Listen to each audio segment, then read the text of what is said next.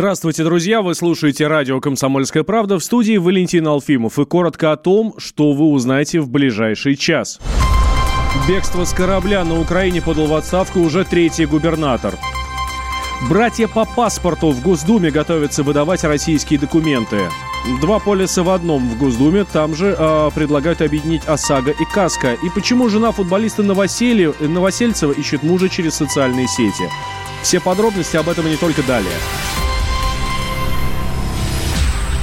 Так вот, на Украине заканчивается подсчет голосов на президентских выборах. Осталось меньше процента протоколов, но Владимир Зеленский уже начал опрос о досрочном распуске Верховной Рады. А вот некоторые политики сами покидают свой пост по собственному желанию. В отставку, например, подал уже третий губернатор, на этот раз Закарпатской области, Геннадий Москаль. До него ушел глава Львовской области Олег Синютка, а это, между прочим, регион единственный, где э, Порошенко одержал победу. И также свой пост оставил руководитель Николаевской области Николай Савченко. Бывший депутат Верховной Рады входил э, во фракцию «Блок Петра Порошенко». Тем временем в Донбассе обсуждают возможность выдачи российских паспортов. На прямой связи со студией сейчас наш корреспондент в Донецке Никита Макаренков. Никита, здравствуй. Э, здравствуйте. Да. Э, Никит, какие планы у руководства самопровозглашенных республик? А, ну, стоит говорить, наверное, что по поводу паспортов, если у нас идет речь, да, да, официальных, да, да. Заявлений, официальных заявлений пока не было ни со стороны России и ни со стороны республик Донбасса. Был э, всего лишь э, слух о выдаче российских паспортов. И этот слух жители республик Донбасса очень воодушевил. Э, то есть, э, ну, люди в это действительно верят, надеются. Мы общались и с общественниками, и с э, военнослужащими, с их матерями. Все просто хотят вернуться домой в Россию. А, хорошо. А, это как раз вот, да, есть а, ожидание населения, то есть жители Донбасса относятся к этой идее хорошо. Безусловно, конечно. Получить российские паспорта жители и ДНР и ЛНР мечтают еще с 2014 года. Это уже не первый раз, когда появляется подобный слух. Но, как мы знаем, всегда людей обнадеживали, паспорта они не получали. Но в любом случае надежда э, такая дарит людям силы отстаивать как-то свою позицию до конца. А, ведь народу всегда нужен какой-то светлый луч, к которому нужно стремиться. И когда он есть, э, в любом случае жить всем легче. Никита, а есть какие-то сроки? На что можно рассчитывать? А, ну, наверняка, пока Зеленский окончательно не придет к власти, никаких, мне кажется, официальных таких э, шагов по поводу паспортов не будет однозначно. То есть вот этот период нам нужно выждать, а после этого уже, возможно, что-то изменится. А, ну, а, тут в кулуарных разговорах, а, ну, вот, в частности, нам накануне Дмитрий Стешин, наш специальный корреспондент, рассказывал, что глава Донецкой республики так шепотом, шепотом, не под запись, сказал, что, ну, к лету будут. Ну, это у Дмитрия было интервью с э, главой, да, и, получается, мы такой информацией не владеем. Ну, здесь как бы у нас такие случаи ходят, к лету ждут. Сейчас выстраиваются очереди в миграционные службы, чтобы получить паспорт э, республиканского образца, потому что э, слух э, говорит о том, что в первую очередь получат э, российский паспорт те, у кого есть паспорт э, ДНР. Поэтому те, у кого э, его нет, уже в очередях стоят за паспортами такими. А, Никит, а, что говорят люди? А, давай мы услышим, у нас э, есть небольшие материалы, которые ты записывал. Давай сейчас услышим волонтеров. Начнем с волонтеров. Что говорят они? Положительно. Один человек две руки поднял. Э, женщина тоже положительно говорит. Вот так улыбается третья женщина. Понятно? Даже сама мысль. Вот я подумала о том, что я буду в руках держать русский паспорт. Эта мысль навела меня на слезы. Сколько ребят погибли, чтобы держать его в руках? И еще один небольшой фрагмент, я думаю, который нам сейчас все расставит, все точки над «и». Я очень рада, что сейчас очень многие пишут, что хотят выдавать российские паспорта людям, которые проживают на Донбассе, ДНР и ЛНР.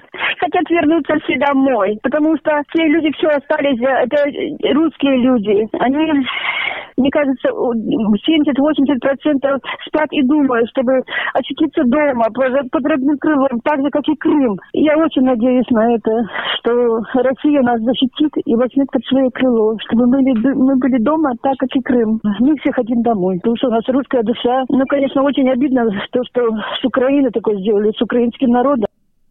А это были мнения простых людей, простых жителей Донбасса о том, что в ближайшее время им, э, скорее всего, возможно, да, пока это слухи, пока официальных заявлений не было, а в ближайшее время им начнут выдавать российские паспорта. Мы слышим, Донбасс э, хочет э, российские паспорта, чтобы наконец уже определиться э, с тем, что, э, что, э, что будет дальше.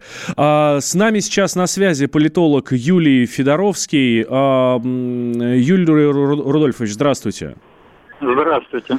А как а, выдача российских паспортов а, отразится на взаимоотношениях вот в треугольнике Россия, Донбасс, Украина? Очевидно, что лучше не станет, по крайней мере, в отношениях с Украиной. Ну, для начала желательно, чтобы эти слухи пока подтвердились какими-то реальными фактами, потому что пока что это все остается на уровне такого белого шума. Причем подобная информация уже неоднократно возникала и ранее, и последний раз вот это в марте перед выборами в Украине она возникла, но пока что ничего конкретного не известно, никаких практических шагов не видно, и никто еще из жителей Луганской и Донецкой народных республик не предъявил натуральный, так сказать, паспорт гражданина РФ, который он получил на вот этих обещанных. Поэтому пока что это все остается на уровне таких предположений, а как это отразится, это можно будет сделать конкретные выводы только после того, как информация будет подкреплена практикой. И к тому же сейчас, в связи с тем, что на Украине поменялась власть, неизвестно еще и как там ситуация будет разворачиваться, в какую сторону. Ну, в общем, получается, Нужно... что сейчас очень много переменных и с одной стороны, и с другой стороны, да? Совершенно верно. Пока что все это опять-таки и на Украине на уровне заявлений новоизбранного президента Зеленского. Посмотрим, как это все будет разворачиваться в практической плоскости. Только тогда можно будет делать какие-то определенные выводы как будут развиваться взаимоотношения в этом треугольнике Донбасс, э, Украина, Россия. Ну, мы будем очень надеяться, что когда будут раздавать паспорта, это поспособствует решению военного конфликта. Да, потому что согласно тем самым, как говорится, информациям, в первую очередь предполагается эти паспорта выдавать э, военным и представителям э, чиновничества республиканского. И в таком случае просто и сама Российская Федерация встанет перед довольно серьезной дилеммой, что в случае очередного обострения на фронте будут убивать не просто каких-то ополченцев Донбасса, а будут Но убивать уже... российских граждан. Да, граждан России, паспортов. и, значит, э, соответственно, государство должно за них заступаться. А, спасибо большое, Юлий Рудольфович. А, Юлий Федоровский был с нами на связи, политолог а, из Луганска. Сейчас мы, друзья, сделаем небольшой перерыв. Буквально через две минуты вернемся. Никуда не переключайтесь. Это радио «Комсомольская правда».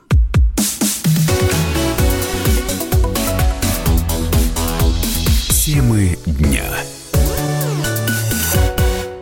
Ведущие на радио «Комсомольская правда» сдержанные и невозмутимые. Но из любого правила есть исключение.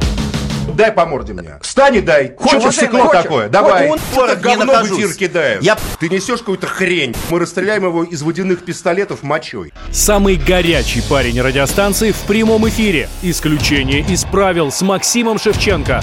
Слушайте по вторникам с 8 вечера по московскому времени. Темы дня.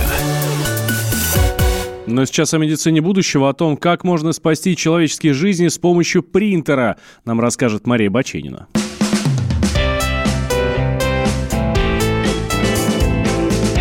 Здоровый разговор. Всем привет, меня зовут Мария Баченина. Предлагаю здоровый разговор про печать. 3D-печать органов. Впервые в мире ученые смогли решить одну из главных задач современной медицины. Используя 3D-принтер, они из ткани человека, взятых у пациента, напечатали целое живое сердце – это исследование открывает путь в медицине будущего, когда пациентам больше не придется ждать органа для пересадки или принимать лекарства, предотвращающие их отторжение. Вместо этого прямо в больницах будут напечатаны необходимые органы, полностью персонализированные под каждого пациента.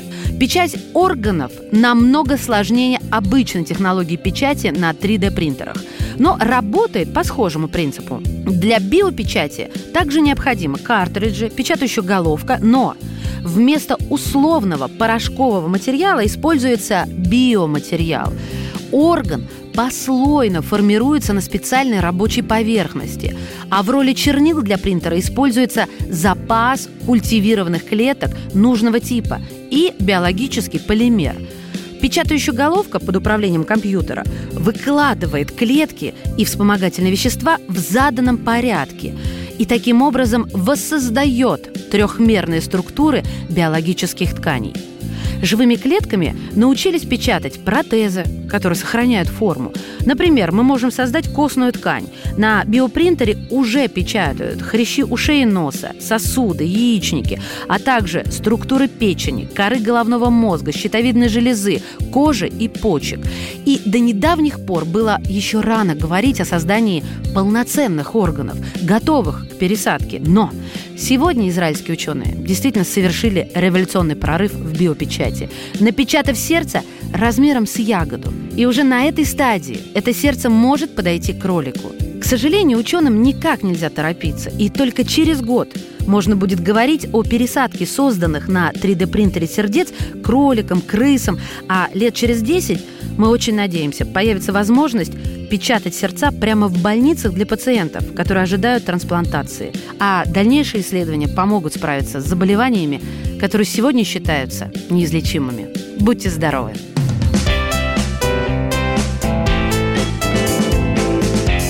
Здоровый разговор.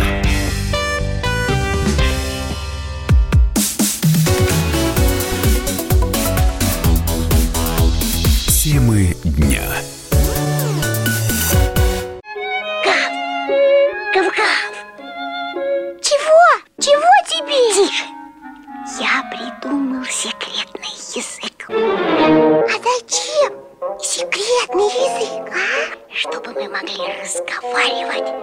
Нас никто не понимал.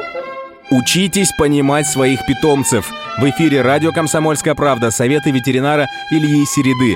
Слушайте программу «Вот такая зверушка» каждую субботу с 5 вечера по Москве.